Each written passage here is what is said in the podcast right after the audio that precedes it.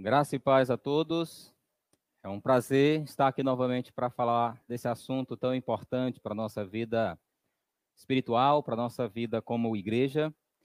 Esse assunto que, que tem sido, inclusive, é, muito batido em alguns meios evangélicos, né? Alguns dando mais ênfase a demônios, outros a anjos, mas anjos e demônios têm sido um assunto é vigente, recorrente em alguns círculos evangélicos, e muito se tem criado acerca desse assunto e que nós precisamos trazer uma palavra para poder orientar os irmãos nesse sentido. Espero que Deus possa falar ao seu coração tanto quanto o meu e que nós possamos crescer em conhecer mais da palavra de Deus através desse tema. Vamos orar. Espero que aí no seu canto, aí na sua casa, você possa ter essa concentração e reverência para nós orarmos e poder compartilhar da palavra de Deus. Nosso Deus bendito, nós te louvamos e damos graças, porque o Senhor é bom e a sua misericórdia dura para sempre. Te peço por esse tempo, por esse momento em que vamos falar desse assunto importante, anjos, demônios, que a graça do Senhor possa nos dar entendimento daquilo que a tua palavra nos diz e que através disso possamos ter uma visão sadia, bíblica e relevante desse assunto. Eu oro em nome de Jesus, meu Senhor e Salvador. Amém. Anjos e demônios, eles existem. E essa é uma questão importante para nós começarmos esse assunto. A gente tem, a, ao longo da minha vida cristã, e eu acredito que também ao longo da sua vida cristã você deve ter ouvido falar de algumas histórias, algumas questões que são levantadas a respeito desse tema. Há muita coisa que é dita acerca dos anjos, dos demônios, que não necessariamente estão na Bíblia. As pessoas às vezes criam histórias a partir desses temas e tudo que se tem muitas vezes é apenas uma suposição, outras vezes são ações do, do próprio diabo para tentar promover o falso ensino acerca desses assuntos. Hoje à tarde eu quero compartilhar com vocês algumas coisas importantes da palavra de Deus acerca desse tema. A gente vai falar primeiro sobre os anjos e depois nós vamos falar sobre os demônios. E você fica aí ligado para fazer a sua pergunta acerca desse tema, tirar a sua dúvida, tá bom? E aí a gente vai caminhar então. Existência e criação dos anjos. Essa é uma questão importante para nós começarmos aqui. A palavra anjo, ela vai aparecer na Bíblia 275 vezes, né? E a sua existência é ensinada em 34 dos 66 livros da Bíblia, né? O próprio Senhor Jesus Cristo, ele fala em Mateus 18:10 sobre a existência dos anjos. Então, é, de fato, eles existem, eles estão presentes a, antes da criação do mundo, e logo quando Deus cria a, o mundo, a gente tem menção dos anjos ali já guardando a árvore da vida no jardim. Depois você tem novamente, mais para frente ali em Gênesis capítulo 18, na história de Abraão, os anjos aparecendo. Então, biblicamente falando, os anjos existem, ainda hoje, inclusive, eles existem. Sobre a criação dos anjos, é importante a gente afirmar é, que, que esses anjos, eles foram criados ah, por Deus muito antes da, da própria criação ser feita, céus, terra, mar, é, e outras coisas nesse sentido, o próprio Senhor, ele vai fazer, ele vai criar esses anjos. E esses anjos, eles não são criados de forma aleatória, eles, eles têm um propósito e o propósito deles é servir a Deus e glorificar a Deus. Então, é, sobre a criação dos anjos, é possível afirmar que o fato de sua criação pode ser afirmado em Colossenses 1,16.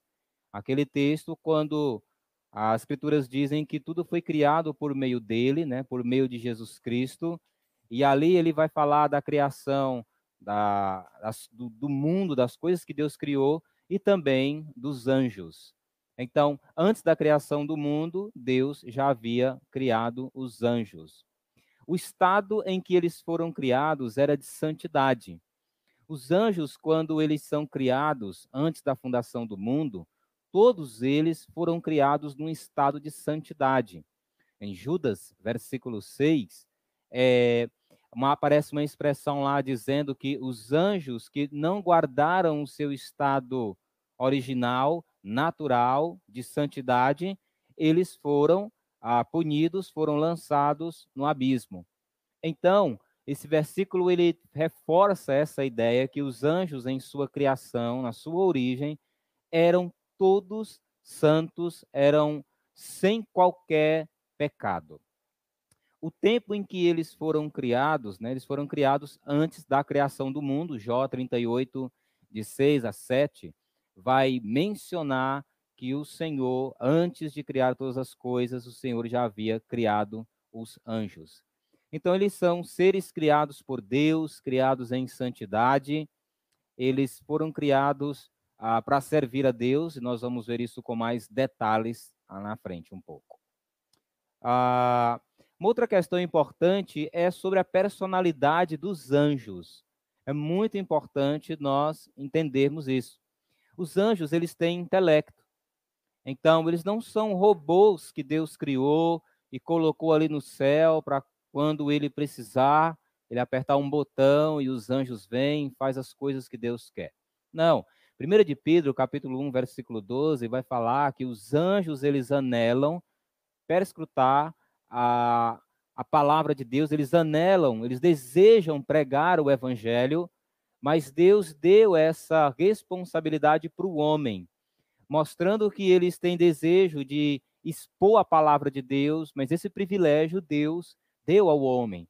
E essa passagem ela reforça essa ideia do intelecto que eles pensam, que eles de fato são seres pensantes, tá bom?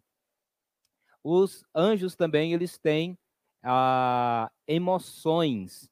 Aqui em, em Lucas Lucas 2, 13.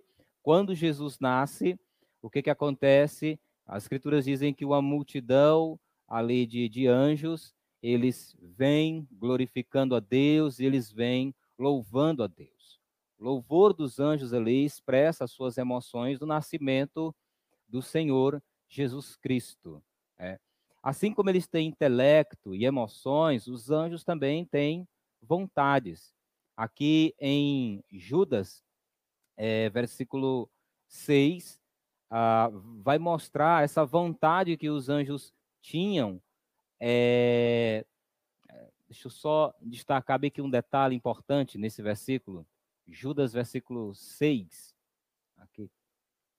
Quando ele vai dizer aqui: E quantos anjos que não conservaram sua posição de autoridade, mas abandonaram sua própria morada, eles têm guardado em trevas, presos em correntes eternas para o juízo do grande dia.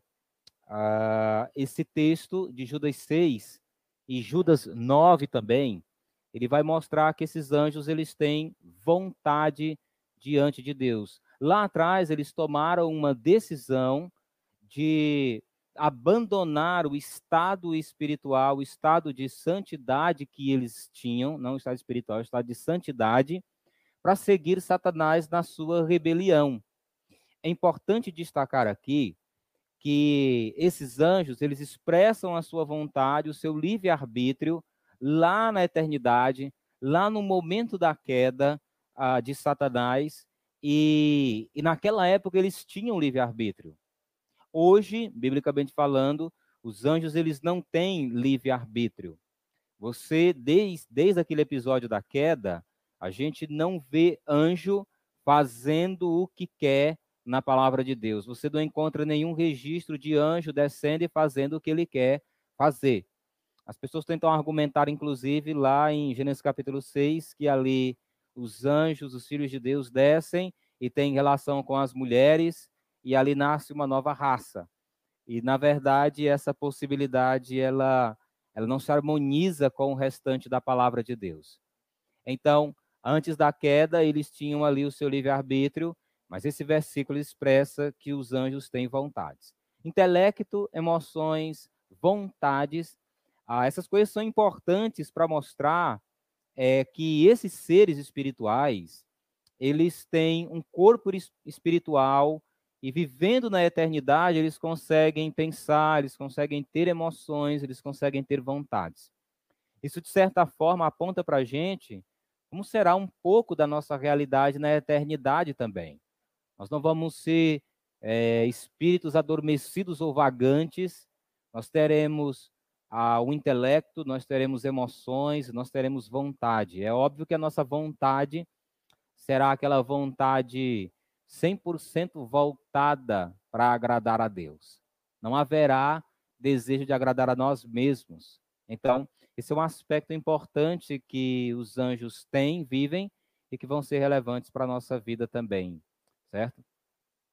Ah, uma outra questão importante quando nós estamos olhando essa questão dos anjos é sobre a natureza deles. Em Hebreus capítulo 1, versículo 14, diz que eles são seres espirituais. Nós acabamos de ver que eles têm intelecto, vontade e emoções. Isso são, eh, essas três coisas são essenciais para que uma pessoa tenha um corpo espiritual, para que ela seja um ser ah, vivo espiritualmente.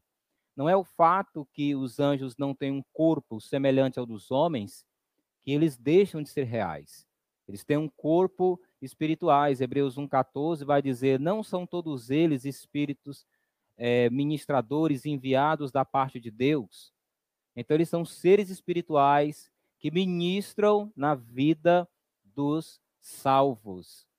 Uma outra questão importante é que os anjos, eles não se reproduzem.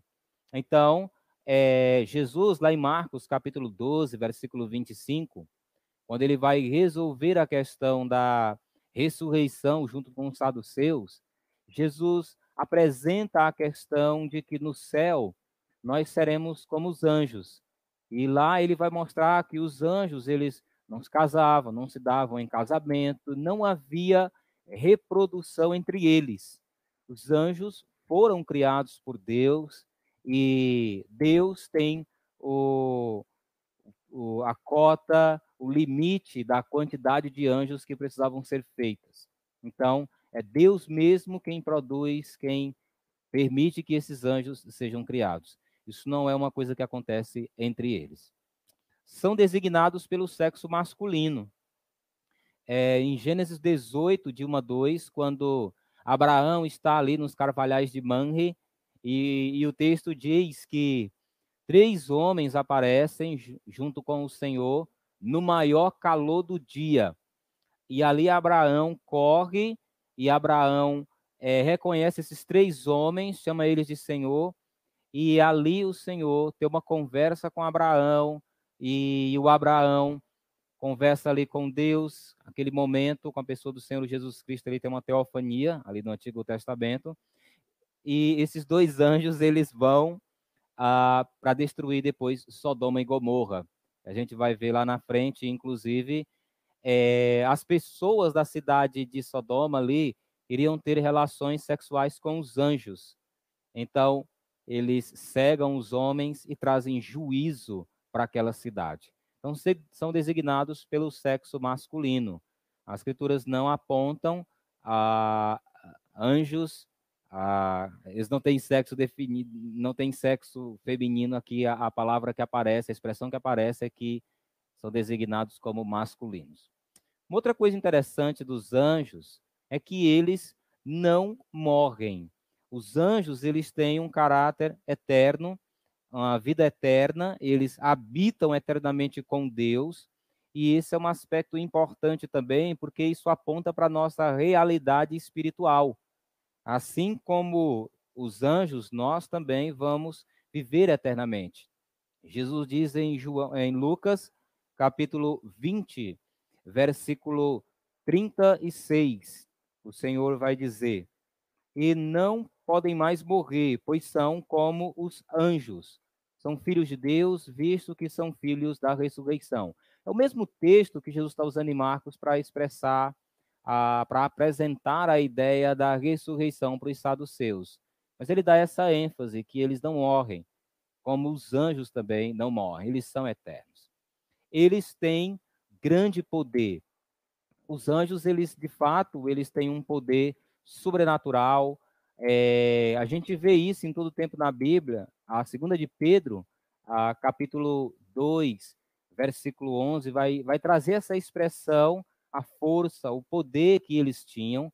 Mas a gente consegue perceber isso em grande parte da Bíblia. Por exemplo, quando na ressurreição de Jesus, a pedra que foi rolada para o sepulcro, para fechar o sepulcro de Jesus, a gente percebe que os anjos eles removem aquela pedra, coisa que foi necessária vários homens para rolar, um anjo apenas foi e resolveu. Então também estou me lembrando aqui daquele episódio do rei Ezequias, que ele clama a Deus e, e o Senhor manda um anjo que mata ali a 180 mil assírios. Então você tem ah, na palavra de Deus ah, anjos que expressam grande poder, são de fato bem fortes. Né? Eles são diferentes dos seres humanos, o Salmo 8, 4 e 5 vai destacar, eu acho que especialmente essa questão de serem é, de um poder sobrenatural forte, isso já dá uma grande diferença dos homens. O corpo deles é um corpo espiritual e diferente dos homens. São incontáveis. Hebreus 12, 22, quando ele vai falar da, da Assembleia Universal dos Santos, ele destaca ali que os anjos são milhares, são miríades, são praticamente incontáveis para o homem. Então, os anjos, eles são é, muitos e a um homem comum a nós não tem condição da gente saber. É claro que Deus, ele sabe quantos anjos existem, ele sabe a medida e a quantidade exata, por causa da sua soberania, da sua onisciência e por ele ser Deus. Uma outra questão que eu queria destacar dos anjos era a sua hierarquia. A, a gente tem classes de anjos, né? A Bíblia vai destacando classes de anjos. A gente tem arcanjos. A palavra arcanjo, ela tem um detalhe interessante. Arc significa príncipe, né? Anjo mensageiro, e aí você tem ali Miguel, o príncipe dos mensageiros. Lá em Daniel 10, 13, vai falar dos primeiros príncipes. Então, Daniel, ah, Miguel, ele é um anjo que está sempre relacionado com essas questões da batalha. Então, em Daniel, capítulo 10, quando Daniel está orando, e aí Deus manda o anjo lá para responder a oração, e o demônio vai impedir que o anjo chegue. E aí tem aquela batalha por 21 dias ali, e aí Miguel vai lá, um anjo de guerra, um anjo de batalha, ele vai lá e resolve a questão. E então o anjo pode chegar até Daniel e dar a notícia para ele. A interpretação que ele estava pedindo. Então, uma outra classe é principados e potestades, de Efésios 3,10. Esse é um detalhe interessante, porque principados e potestades, ele, é, é, ele traz essa ideia tanto de anjos bons, quanto ah, de anjos maus ou demônios. Né? Então, essa é uma outra classe. Serafins, lá em Isaías capítulo 6, de 1 a 3, os serafins vão aparecer e ali são anjos ligados à adoração. Eu acho interessante porque algumas pessoas dizem constantemente aí, a gente ouve, que, que Lúcifer, antes da queda, era regente do coral celestial. Eu, eu confesso que eu não encontro essa afirmação na Bíblia, né? Eu não sei quantos de vocês já ouviram isso, né? Eu já ouvi essa interpretação, essa colocação a respeito de Lúcifer. Mas isso é tão fora da palavra porque Satanás era um querubim, quando ele cai. E os serafins é que estão ligados à adoração. Eles aparecem lá em Isaías, no capítulo 6, louvando a Deus. Você repare que no texto os anjos de os serafins são anjos de seis asas, e com duas asas eles estão cobrindo os olhos, duas cobrem os pés e com duas voam.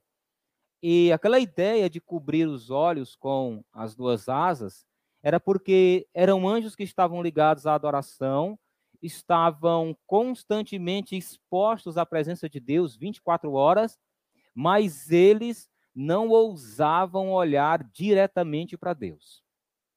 Acho que a, até na questão da Arca da Aliança, você tem lá os, o desenho deles exposto em cima da arca. Então, não tem nada a ver com o diabo, com Lúcifer, no seu momento lá antes da queda. Querubins, esses estão ligados à guarda e à santidade. Quando Adão peca, lá em Gênesis capítulo 3, do 22 ao 24, Deus vai colocar os querubins para proteger a árvore da vida, para que o homem não toque nela. Então, Deus coloca esses anjos e os responsabiliza por guardar e manter ali a árvore da vida. E existe os anjos eleitos.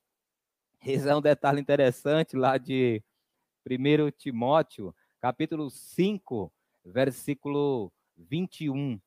O texto ele vai vai dizer para a gente essa expressão, anjos eleitos, eleitos. 1 Timóteo 5, 21.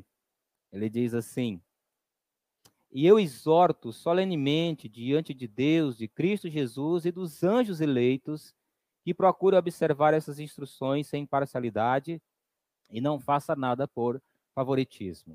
Aqui é a ideia de que quando na, na queda de Satanás, a palavra de Deus fala em Apocalipse que e Satanás ele arrastou a terça parte dos anjos com ele na sua queda.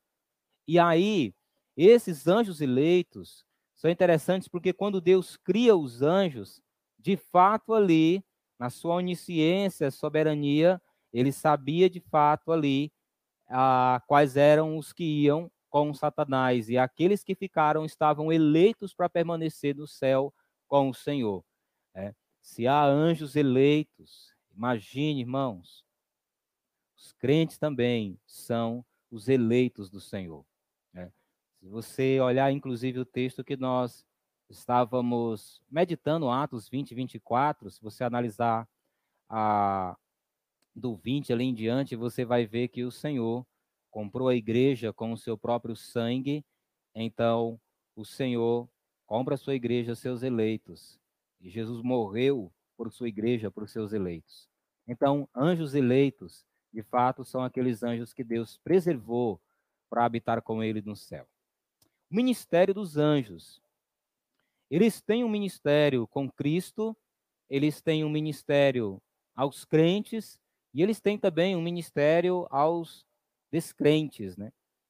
A, a Cristo eles anunciaram o seu nascimento lá em Lucas 1 de 26 a 33. Ele aparece para Maria e ele vai falar o anjo Gabriel, ele aparece para Maria anunciando que ela seria a mãe do Salvador. Eles estavam presentes na angústia de Jesus no Getsemane. Eles estavam ali presenciando o que Jesus estava fazendo, o que Jesus estava passando. Eles removeram a pedra do sepulcro e anunciaram a ressurreição aos homens e às mulheres que foram, as mulheres que foram ali no sepulcro é, visitar o corpo de Jesus. Eles anunciaram uma segunda vinda. Lá em Atos, capítulo 1, de 10 a 11, quando Jesus está ascendendo ao céu, o pessoal está com os olhos fitos, olhando o tempo todo para Jesus, ele vai subindo. E aí ele desaparece, e eles olham e tem ali dois varões vestidos de branco, dizendo para eles: Varões galileus, por que que vocês estão olhando para lá? Esse mesmo Jesus que vocês viram subir vai descer.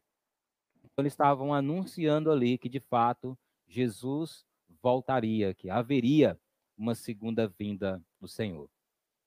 Aos crentes, ele ajuda os que hão de herdar a salvação, Hebreus 1,14. Eles ajudam nas respostas às orações, como a gente viu em Daniel 10, Atos 12, 7. E eles estão interessados nos esforços evangelísticos então, Lucas 15, 10 diz que quando uma pessoa se converte, é, há aquela alegria, os anjos ali festejam no céu, uma pessoa que se converteu, que entregou sua vida a Cristo Jesus. Então, os anjos eles estão é, envolvidos no ministério de Jesus, no ministério dos crentes. Os anjos também eles estão envolvidos ah, na vida dos crentes. Ah, tem um detalhe interessante quando a gente fala do, do ministério dos anjos na vida dos crentes. E a gente olha para uma coisa que tem sido muito batida hoje, que é a batalha espiritual. A batalha espiritual hoje que as pessoas falam, a gente vê muita coisa sendo dita que é fora da palavra de Deus. É, é, é muito importante você olhar para Daniel, capítulo 10, e o que você vê ali é uma janela aberta para esse mundo que nós não temos acesso. Tem muita gente que diz que foi arrebatado ao inferno, que foi é, teve uma visão e aquela coisa. O texto mostra aqui para nós que, que Daniel ele não não estava tendo acesso ao que estava acontecendo lá. Ele estava orando 21 dias e o anjo estava batalhando. Saiu para dar resposta para Daniel da oração dele e ao mesmo tempo um demônio foi para tentar impedir que o anjo levasse a resposta. E eles começaram a travar uma batalha até que mandou lá um anjo de guerra, né, o Miguel, um anjo mais forte, mais poderoso, foi lá e venceu a batalha e o anjo pôde levar a informação para Daniel. Então, muitas vezes, quando você vai para a igreja, você está indo ali, você sai de casa com o desejo de adorar a Deus, de cultuar, e muitas coisas começam a acontecer para dar errado, problemas e muitas coisas acabam acontecendo nessa batalha espiritual. Toda vez quando você decide pregar o evangelho, cultuar a Deus, crescer na palavra de Deus, é certo que o diabo vai se levantar contra. E ele vai fazer o que ele puder fazer para impedir o crescimento do reino de Deus. Então, entenda que de fato ali, quando você sai para fazer algo do Senhor e o diabo manda alguém, de fato o Senhor também manda um anjo para tentar é, fazer com que você consiga chegar lá. Agora o detalhe, você não vai ver o anjo, você não vai ver o demônio. Máximo que você pode sentir é uma opressão, entendeu? Sentir a questão do, a, do diabo levantando-se contra a obra de Deus. É certo que o diabo pode se manifestar através de possessão demoníaca. Então, essas são as formas que a gente vai perceber, de detalhes que a gente vai perceber dessa batalha espiritual. Muito do que é falado aí fora, fora disso aqui, é contrário à palavra de Deus. Então, a batalha espiritual existe? Existe. Mas muitas e muitas vezes a gente não tem acesso ao que está acontecendo lá nesse mundo. Então, é muito importante para a gente entender essa questão. Então, os, de, os anjos também, eles têm esse ministério de anunciar o juízo né, aos descrentes, como foi lá em Sodoma. Ele, eles anunciaram o juízo de Deus. É, em Mateus 25, quando o Senhor também ah, vai falar ali do, do, momento da tribulação, do momento aonde vai haver o, o arrebatamento, então a gente vai ter uma, uma grande ah, manifestação espiritual naqueles dias da grande tribulação. Então, ah, vai ser muito importante para a gente compreender essas coisas, guardar no coração e desenvolver uma vida de temor a Deus, entendendo que os anjos eles trabalham a favor dos servos de Deus. Mas um detalhe, não devemos se apegar a essa questão e colocar a nossa confiança no anjo. A nossa confiança tem que ser no Senhor e na força do seu poder. Entendeu? Lembra quando João ele estava diante do anjo lá, que ele quis se curvar, o anjo repreendeu ele para ele dar adoração ali somente o Senhor. Então, é muito importante entender, por mais que haja esse benefício espiritual para a nossa vida, mas o digno de honra e adoração é somente Jesus. Bom, esse é um detalhe muito importante para você não perder de vista. Na hora do sufoco, não é para você clamar por anjo, você tem que clamar por Jesus. Tem que clamar pelo Senhor. Tentar desenvolver uma vida de devoção a anjos, isso é esoterismo, isso é cultuar anjos, e isso é pecado. Inclusive, Colossenses, Paulo vai combater esse tipo de doutrina que era ministrado ali através do gnosticismo que ainda estava ainda incipiente, né? Começando. Bom, então, esses são ah, uma visão um pouco panorâmica do que são os anjos e tanto na sua essência, natureza, ação, ministério. É, agora os demônios, né? Essa raça ruim. O que são os demônios? Os demônios, na verdade, eles são anjos caídos à semelhança do diabo. É interessante que, para os gentios, no passado, os demônios eram as almas dos homens maus que haviam morrido. Aquele povo ruim que morria, para eles, os demônios eram a alma daqueles homens. Mas, na verdade, são anjos caídos à semelhança de Satanás. Então, à medida que eles caem, à medida que eles descem ali do céu e eles vão para as regiões de trevas, eles perdem a essência do que eles eram lá e eles passam a ser demônios. Hoje o aspecto de Lúcifer é o mais feio possível. Quando ele era anjo, o mais belo anjo que Deus havia criado, depois da queda, ele é descrito em Ezequiel 28, Isaías 14, como um ser de uma aparência em que as pessoas ficavam de bo... ficariam boquiabertas se o vissem.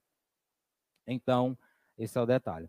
Satanás ele é o príncipe e chefe dos demônios. Está escrito em Mateus 12, 24. Então, os demônios, como servos de Satanás, eles estão trabalhando ativa e ininterruptamente para o diabo. Isso é importante, essa questão, porque às vezes a, a pessoa tem uma tendência de dizer que muita coisa na vida dela é o diabo. E isso não é verdade porque o diabo, ele não é onipresente.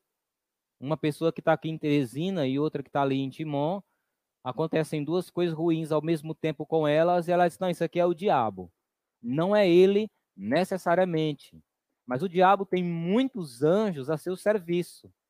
E esses demônios, que são anjos caídos, eles são enviados por Satanás para tentar barrar o avanço do ministério para tentar barrar o avanço do reino de Deus, e eles são representantes do diabo para tentar infernizar a vida do servo de Deus.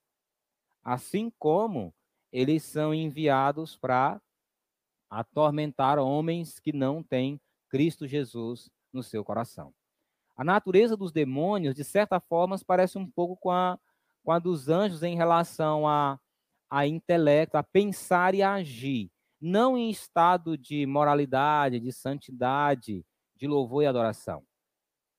Eles têm intelecto, né? Eles reconheceram Jesus quando uma pessoa estava endemoniada, o endemoniado de Gadara, a, o, o endemoniado ali em Cafarnaum, em Marcos capítulo 1, 24, quando eles veem Jesus, eles reconhecem Jesus como Deus, como Senhor.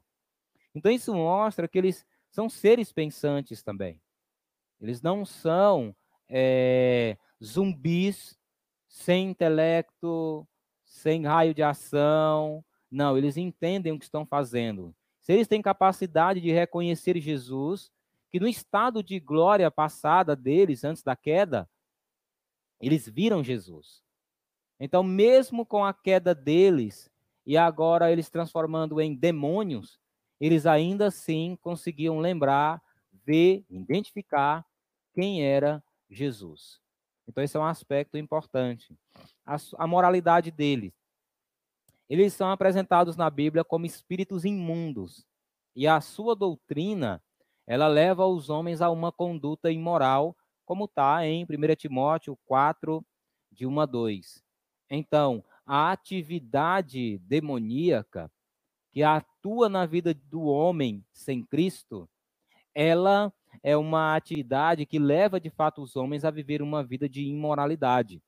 Seja imoralidade sexual, qualquer nível de imoralidade que o pecado permite a pessoa viver, essa pessoa ela pode ser conduzida ah, por um demônio. Agora, é necessário dizer que não é tudo que o homem faz que é demônio. Porque hoje em dia, ninguém tem mais culpa de nada. Tudo é o demônio. Tem o demônio da depressão, o demônio da ira, o demônio do cartão de crédito, né? Tem até o versículo para cartão de crédito que a fatura veio para matar, roubar e destruir. Então, ninguém quer ter mais culpa de nada. Mas isso não é a verdade. Muita coisa, muita coisa que acontece na vida do homem sem Cristo é por causa do pecado no coração dele e de uma vida distante do Senhor. Ele é entregue aos próprios desejos, os desejos pecaminosos do coração dele. Então, o homem que vive distante do Senhor, ele tá, ele vive numa esfera em que o, o demônio tem plenas condições de possessá-lo, de usá-lo. Então, os demônios, eles conduzem as pessoas a viver uma conduta imoral. Eles conduzem, é bom que você diga isso, mas eles não são a razão e a origem do problema. A origem do problema é o pecado. O homem é do jeito que é por causa do pecado. E porque estão no pecado, os demônios aproveitam esse estado pecaminoso para agir. Eles têm liberdade. A atividade dos demônios. De forma geral, os demônios tentam impedir o progresso do reino de Deus e buscam expandir a autoridade de Satanás. Em Efésios capítulo 6, de, de 11 a 12, ele vai mostrar, Paulo vai dizer que a nossa luta não é contra a carne e sangue, e sim contra os seres espirituais nas regiões celestiais, né? seres espirituais malignos. Então, o diabo tem uma hoste, tem uma grande quantidade de demônios trabalhando ininterruptamente para ele, para tentar barrar o progresso do evangelho, a expansão da igreja, a expansão do evangelho. E sabe uma forma que o diabo usa para fazer isso? Os falsos líderes. Porque não tem forma pior do que você é, barrar o evangelho quando você cria um evangelho paraguaio.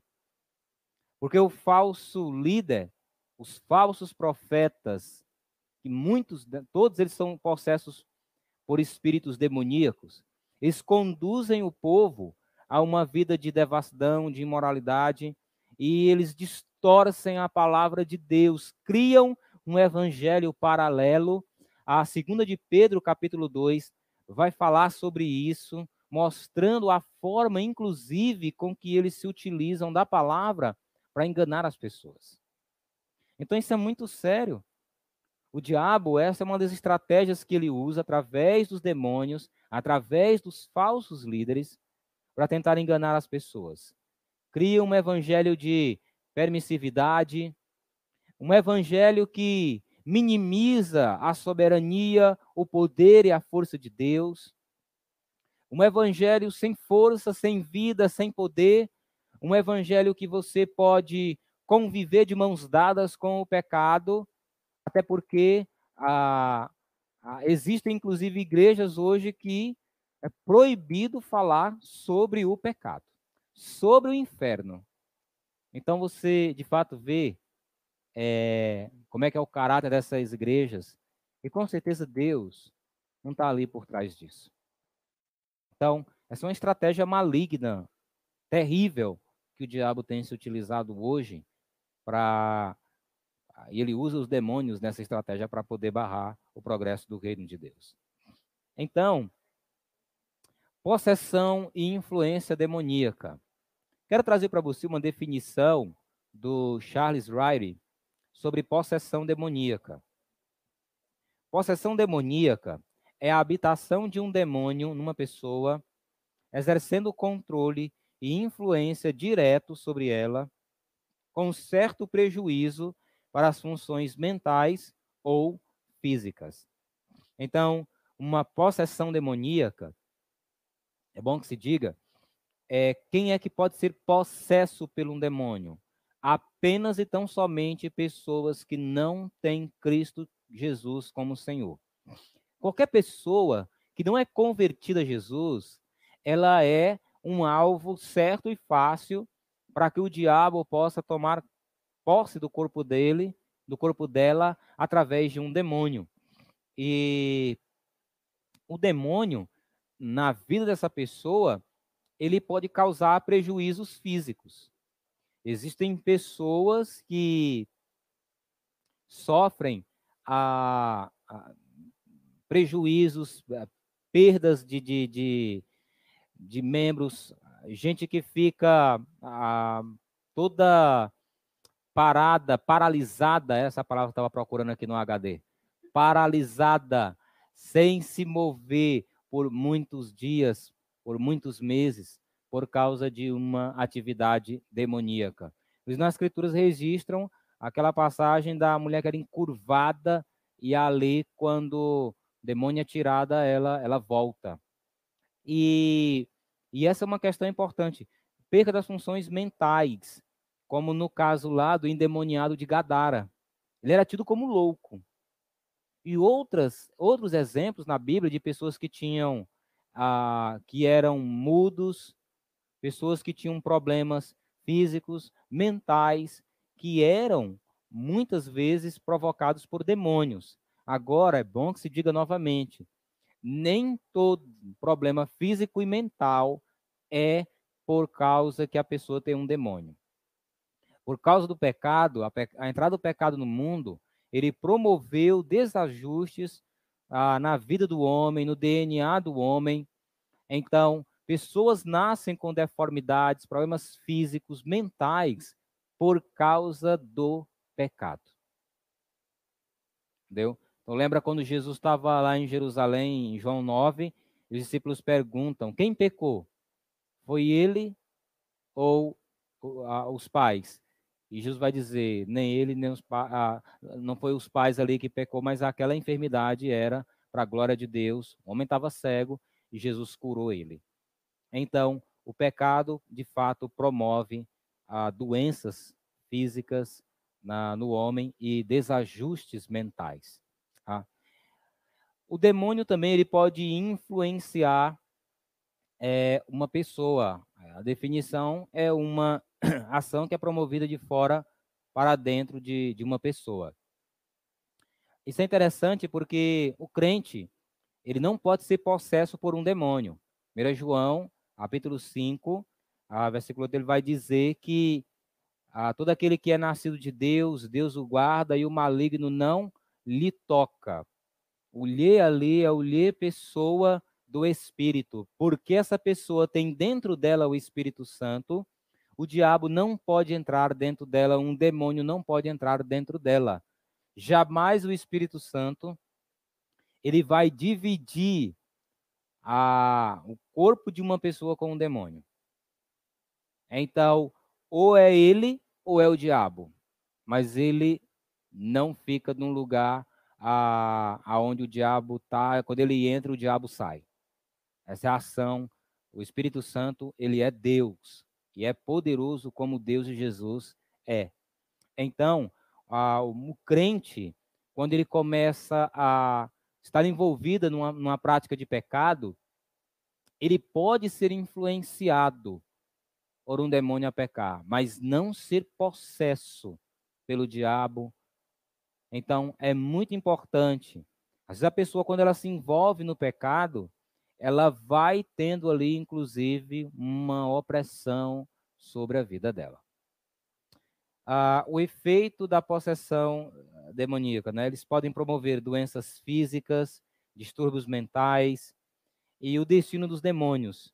Todos os demônios serão lançados para dentro do lago de fogo.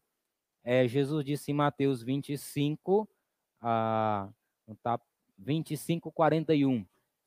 Ah, na sua palavra ali no sermão profético, ele vai dizer ah, aos descrentes, aos demônios, que eles seriam lançados para dentro do lago de, de fogo e enxofre, preparado para o diabo, seus anjos, né? E com certeza os incrédulos também. Então, uh, eu trouxe aqui para você de maneira mais panorâmica, mais geral, a questão dos anjos, demônios, suas atividades, como eles pensam, como eles agem e o que eles são. E como acontece essa questão da batalha espiritual.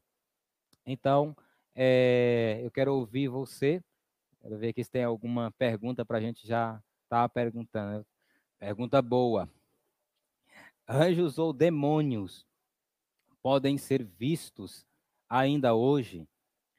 Eu acredito que, por causa da, da revelação da palavra de Deus ter sido fechada é, com os livros da Bíblia, eu não acho que há necessidade deles estarem aparecendo hoje. Então, eu não creio que essa seja uma possibilidade dos anjos estarem aparecendo por aí, porque quando a gente olha para a palavra de Deus, eles apareceram dentro de um período em que as escrituras estavam, o cano estava sendo montado, a, havia toda uma progressão do plano de Deus. Então, ali, como é uma convicção pessoal, eles aparecem ali em Apocalipse para João, e depois que o cano encerra, depois que a palavra de Deus encerra, eu acho que, biblicamente, eu, eu creio que não, eles não ah, precisam ser, aparecer hoje. O demônio, eu acredito que não necessariamente a gente chega a ver, porque quando você olha para uma pessoa que está possessa por um espírito demoníaco, o que, que acontece? Você vê a ação do demônio ali na vida da pessoa. Quando eu olho ali para as páginas da Bíblia Jesus expulsando demônios, a gente ah, não vê nenhum registro dos discípulos olhando para os demônios, vendo eles e ficando com medo. Jesus tinha essa capacidade de ver. Então, é, eu acredito que essa possibilidade talvez é mais é mais remota também, porque ah, se, as, se as pessoas tivessem uma noção clara, real de quem são os demônios, é, talvez muita gente ali correria, inclusive, para o evangelho. Eu, eu, tô, tô falando aqui uma coisa que me veio aqui uma, uma experiência. Eu lembro quando eu era menino e acompanhei um, um, um colega meu, o cidadão falou assim para mim, Jandro, vamos ali com a mãe. E o cidadão me levou numa visita na casa de uma senhora. E eu cheguei lá, para mim era tudo normal na casa, né? Quando eu cheguei lá, a casa era de uma mulher que recebia espírito demoníaco. E ali, eu pela primeira vez eu vi uma manifestação demoníaca, é, ao vivo ali, os demônios na época lá que estavam baixando lá na mulher era o demônio comumente conhecido como preto velho e o outro demônio que era a pomba gira. Era um homem e uma mulher. Eu me lembro da cena, esse cara ele inclinou, ficou parecendo um L. E em nenhum momento ali o demônio saiu de dentro deles e apareceu. Então, tudo que a gente viu ali, o que eu vi ali, foram pessoas que, que eram possessas e os demônios precisam ali de um ambiente para eles permanecerem, para eles ficarem aqui nesse plano. Então, não necessariamente eles vão estar aparecendo por aí, nem anjos, nem demônios. Né? Foi uma resposta aqui um pouco mais grande, porque à medida que eu falava, eu estava me lembrando desse, desse, desse episódio. Na Netflix tem a série Lucifer, que apresenta o personagem inofensivo, tem bom humor e, por incrível que pareça, compaixão. Como você avalia essa série como antibíblica? Não é uma figura. O diabo, de certa forma, quando ele. A gente olha lá para o que o anticristo vai fazer, e é até possível que, em algumas situações, o diabo promova um certo bem para atrair a pessoa e dominar. Um exemplo disso é a manifestação demoníaca que acontece no espiritismo. A pessoa vai lá e ela ouve ah, muita coisa que ela quer, quer ouvir do ente querido, e o demônio vai enganando, ele processa a pessoa que está ali dirigindo a, a reunião, e ele vai dizendo coisas boas, e a pessoa vai se envolvendo, se entregando. E, e o diabo, lá quando ele vai na tribulação, ele vai se incorporar, no próprio diabo vai entrar num homem, ele vai ser o anticristo, ele vai começar fazendo coisas boas. Mas é importante que se diga que esse não é o caráter dele, o caráter dele é mau, diabólico e perverso. O inferno é a casa dos demônios. Rapaz, essa pergunta é boa. O inferno é a casa dos demônios. Futura. Porque quando a gente, a gente olha a questão do, do inferno, a, do lago de fogo, ali, o inferno é uma coisa, o lago de fogo é outra. É, o, o lago de fogo é uma, é uma outra coisa. O inferno, na verdade, é uma, uma morada temporária, não é a eterna. Mas é uma morada temporária, é de fato ali que eles habitam. Próxima pergunta. No inferno, o diabo vai reinar e maltratar as pessoas, ou vai ser aquele que mais vai sofrer? É, um detalhe, as pessoas às vezes misturam essa questão. O diabo, ele não está lá no inferno. Tá? O diabo, como Jó diz e Apocalipse mostra, o diabo ele vive de rodear, passear pela terra e o anticristo, o falso profeta vão inaugurar o lago de fogo e a morada eterna do diabo é o lago de fogo. É, independente de como as pessoas interpretem o lago de fogo, ele serve para expressar a ideia da justiça eterna de Deus sobre o diabo, o anticristo, o falso profeta e os incrédulos, assim como os demônios. Então, é, na verdade, o diabo ele vai habitar eternamente com os incrédulos. E aí tem uma coisa que para mim é, talvez muita gente vai pensar diferente de mim, mas a gente vê constantemente incrédulos declarando que preferem morrer e ir para o inferno e viver uma vida como o diabo. Eles vivem hoje uma vida aqui na terra a serviço do diabo e eles gostam do tipo de vida que o diabo fornece para eles. Então, eles vão viver com o diabo eternamente e vão gostar de estar com o diabo. O diabo vai oprimir eles como oprime hoje, talvez pior, porque a ideia que se tem do inferno é uma ideia católica hoje de que o diabo está com um tridente, furando as pessoas, massacrando.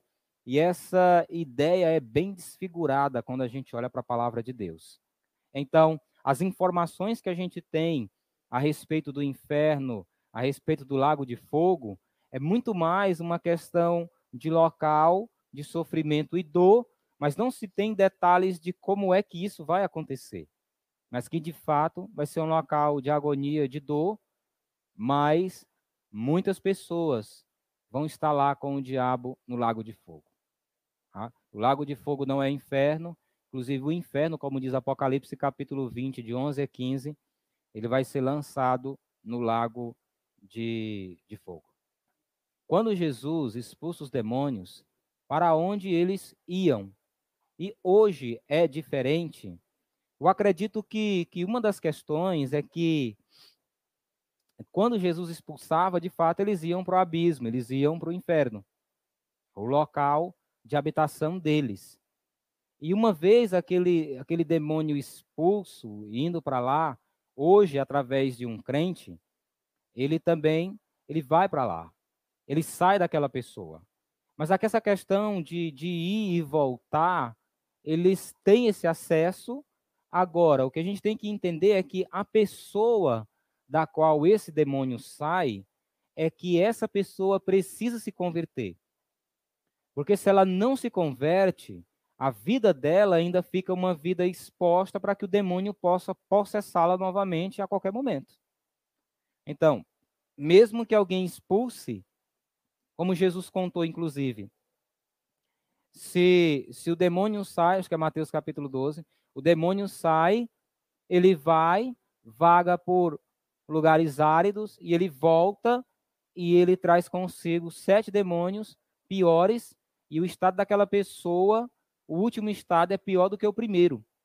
Então, se essa pessoa, quando tem o, o demônio tirado dela, se Jesus não entra na vida dela, essa pessoa ela vai novamente receber esse demônio. Então, essa é uma questão importante. Os demônios podem ler o pensamento? Não. Eles não têm acesso ao que a gente pensa, mas eles ouvem o que a gente fala. Por que eles não têm acesso? Porque eles não têm o atributo de Deus da onisciência. Lá no Salmo 139, Davi disse que a palavra mal chegou à sua boca e Deus já a conhece toda. Satanás e os demônios não têm acesso ao que você pensa na, no seu coração, na sua mente. Mas se você verbaliza, ele ouve. E ele pega aquilo para gerar uma influência na sua vida e lhe conduzir ao pecado, inclusive. Sobre os Néfilins, alguns pregadores dizem ser filhos de Deus, ser filhos de anjos caídos. Não é a minha convicção. É, ele está falando de Gênesis capítulo 6, não estiver enganado. E não é a minha convicção, porque, biblicamente falando, quando você olha para o que acontece desde Gênesis 3 até Gênesis 6, fazendo um acompanhamento do que vai acontecendo, o que a gente tem ali, filho de Deus, ali é a geração piedosa de Sete. E filhos dos homens é a geração perversa de Caim. Então, o homem, o filho de Deus, o crente se envolvendo com o descrente e pondo em risco a vinda do Messias. A maldade se multiplica porque quando o crente casa com o descrente, qual é a doce, amarga ilusão que ele tem? É, é doce porque quando ela olha, ela acredita que vai dar certo. Eu vou conseguir influenciar ele. E é doce né, na cabeça dela, no coração dela, enquanto ela pensa assim. Agora, quando ela casa, vive a realidade que é amarga, que o descrente vai acabar muitas vezes influenciando o, o crente. Né? Então, ali, para mim, biblicamente, é a geração de Sete e a geração de Caim, que estavam se misturando. É, é até interessante porque, assim, a gente viu, fazendo aqui uma análise da natureza do, do, dos anjos, e é também dos demônios, eles não têm a questão do apetite sexual, né? Jesus apontou lá o estado dos anjos, que eles não tinham a questão do sexo, não se procriavam. Então, não, não tem lógica, não tem nenhuma lógica para isso, né? De que o, um demônio, o anjo vai descer do céu e ele vai ter relação com uma mulher. Então, isso não tem nenhuma lógica, é antibíblico. Por toda a Bíblia, a gente vê que essa posição não se harmoniza. E como os demônios agem na vida da pessoa? Como identificar uma ação demoníaca? Essa questão é, é interessante porque o nosso contexto hoje, ele é um contexto em que a gente tem pessoas que, que inclusive, eu me lembro vagamente desse detalhe, pessoas que dão curso de como expulsar demônio e vão destacando várias questões de como um, um demônio se manifesta. Tem muita coisa que, que as pessoas apresentam e se dizem, diz que é demônio. Mas existem algumas coisas que são importantes. Eu lembro de uma cena que eu estava chegando na igreja lá, era da igreja lá em Floriana ainda, E eu estava chegando para um culto de quarta-feira. E foi interessante porque a pessoa que estava responsável pelo culto, em cima da hora, tipo coisa de 30 minutos, não podia assumir, eu tive que correr, eu cheguei, só entrei na igreja, fui correndo lá para frente. E aí tinha um cara lá que eu estava lá na frente ajeitando o sistema de som para poder começar o culto e o cidadão cai lá na igreja e começa a dizer que está possesso por um espírito demoníaco. E ele começa a gritar, se contorcer, é, tenta mudar, acho que a voz e, e dizer, eles querem me matar, ele vai me matar. Ele naquela hora, eu tive o discernimento de Deus, lembrando do que 1 João fala da gente provar os espíritos. Eu sei que lá ele está falando tanto de provar espíritos no sentido de uma doutrina, como de fato em situações assim. E eu disse para aquele cara, lá na hora, é, eu estou contando esse fato aqui, irmãos, mas não posso me esquecer que quando o cidadão disse que estava possesso, o que tinha de alguns crentes correndo e outros não querendo mais entrar na igreja era um negócio sério, triste. Né? Então, tinha eu nessa hora e as irmãs da oração chegaram junto lá e foi o momento. Naquela hora, eu disse para aquele cidadão lá, disse, olha, eu quero que você repita uma oração comigo. E eu pedi ele para orar, confessando Jesus como o Senhor da vida dele. Ele fez a oração todinha. E ali eu percebi que ele não tinha demônio. Porque um, cidadão endemoniado jamais vai confessar Jesus ser uma manifestação agressiva. O demônio tem que sair primeiro, para depois a pessoa confessar Jesus. Então, é, essa foi uma experiência marcante para mim.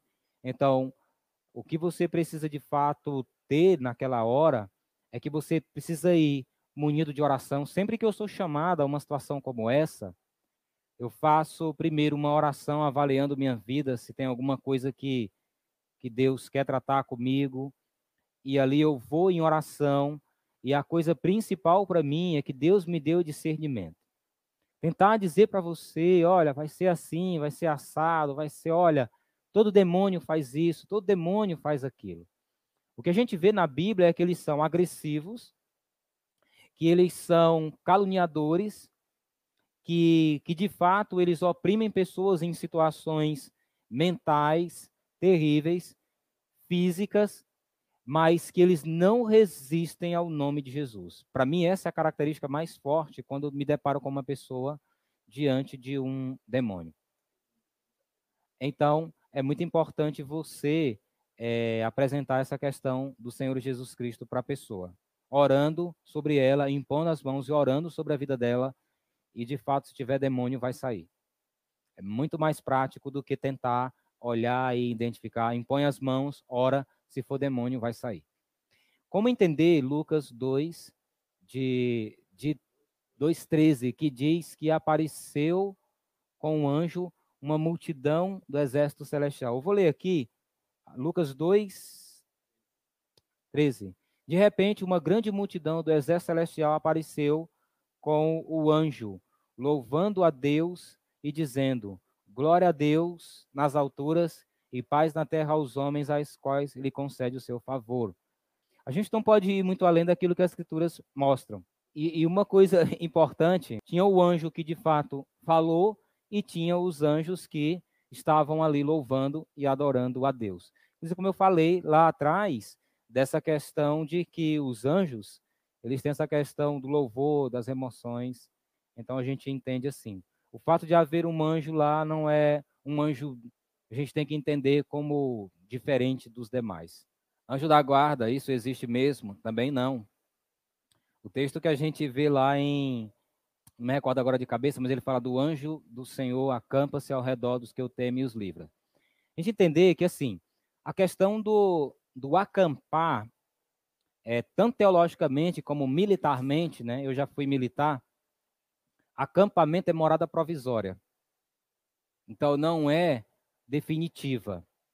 E a questão do, do anjo da guarda, é, essa doutrina não é defendida porque a gente precisa entender que, de fato, a nossa proteção, nosso cuidado, ele vem do Senhor. Eu estou tentando. Eh, Salmo 34, 7. Sim. O anjo do Senhor acampa-se ao redor dos que o temem e os livra. É o Salmo 34, 7. Então, ele, ele não existe. O fato ali é que o anjo vinha, ele tinha uma ajuda, prestava uma ajuda ao povo de Deus, mas depois ele voltava, cumprindo o princípio de Hebreus uh, 1,14, que eles são espíritos ministradores enviados da parte de Deus para atuar em favor dos salvos. Então, eles vêm, eles têm uma atividade de ajuda, mas eles não ficam ali todo o tempo. A nossa confiança e quem nos guarda, nos protege, é o Senhor Jesus Cristo. Tá? Então, os anjos são apenas servos. É que eu estou tentando aqui me lembrar da expressão que aparece quando Jesus ele vai dizer ah, dos pequeninos que, que, seus anjos estão sempre diante da sua presença e incessantemente veem a face de Deus. E a expressão lá que aparece, a ideia é de uma preocupação que Deus tem de não se desprezar um cristão, um crente. E não necessariamente apresenta a ideia do anjo da guarda. Essa ideia não é bíblica, ela não é doutrina bíblica. Isso é mais esoterismo, que infelizmente entrou em algumas igrejas. Se na rebelião de Satanás ele arrebatou um terço dos anjos, e estes passaram a ser demônios, e porque alguns estão presos. Alguns demônios, na verdade, eles estão ah, presos. As razões, irmãos, assim, a gente tentar entrar nesse campo das razões é um campo complicado, porque na soberania de Deus, no plano de Deus, Deus entende pelas suas razões por que essas coisas aconteceram. Agora é fato que Deus tem, como diz lá em Judas, alguns anjos em cadeia presos para serem soltos apenas no tempo da grande tribulação. A igreja não vai estar mais aqui e aquele será um período, como eu falei, de intensa atividade espiritual, do juízo de Deus e do mal. Então, aquela é uma época em que vai haver uma grande infestação de demônios. E existem demônios que estão presos, de fato, para serem soltos apenas naquele tempo. Eu diria aqui, é, de maneira objetiva, que, que por ser um tempo muito de, de, de de muita atividade demoníaca e um tempo de disciplina de Deus para o mundo e para Israel, aqueles anjos, aqueles demônios, eles vão cumprir parte desse processo de provocar de fato o mal e uma dor de modo incomum. Ah, está escrito em Apocalipse que, inclusive, aquela será uma época que os homens vão procurar a morte e a morte vai fugir deles. Isso mostrando que o mal vai ser tanto ali que os homens vão preferir morrer por causa da dor, por causa de tudo que vai acontecer de ruim. É. Hoje nem acontece muito do como vai acontecer lá e, e muita gente já quer abrir mão da própria vida, né? Imagine isso. Existem classes de demônios. O que a Bíblia registra para a gente é que tem Lúcifer, né? tem Satanás, que é o maioral, que é o príncipe, e que tem os demônios. A Bíblia, a, até onde eu tenho percebido, biblicamente falando, não tem uma classe de demônios específicas. O que tem, de fato, são Satanás, Beuzebu, pai dos demônios, e os demais demônios.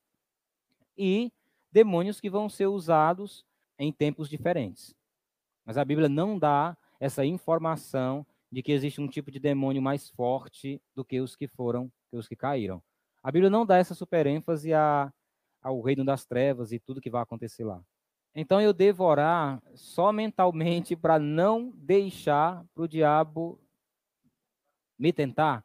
É engraçada essa pergunta porque engraçado é que eu diga assim, não é menosprezando sua pergunta, é porque eu vivi uma, uma situação assim que eu tive que aconselhar uma pessoa. Ela, ela disse para mim, ela disse: Olha, pastor, eu só oro em pensamento porque eu não quero que o diabo ouça.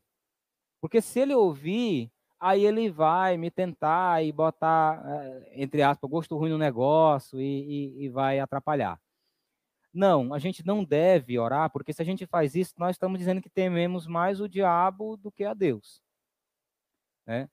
A gente pode e deve orar em voz audível sempre que for conveniente, entendendo que por mais que o diabo ouça o que a gente está pedindo para Deus, se é a vontade de Deus, o diabo não vai impedir. Então, você deve orar de fato com voz audível, né? Eu tenho uma irmã que mora em Brasília e ela, quando vai orar, ela ora e, e ela tem esse detalhe, né? Ela é pentecostal e ela ora mesmo alto. E ela acha que ela faz questão mesmo que o diabo ouça mesmo, que é para ele entender que tem que ser assim. Mas ore sim, irmão, em voz audível, não se preocupe com isso, não. É possível ser influenciado por demônio através de um filme, por exemplo?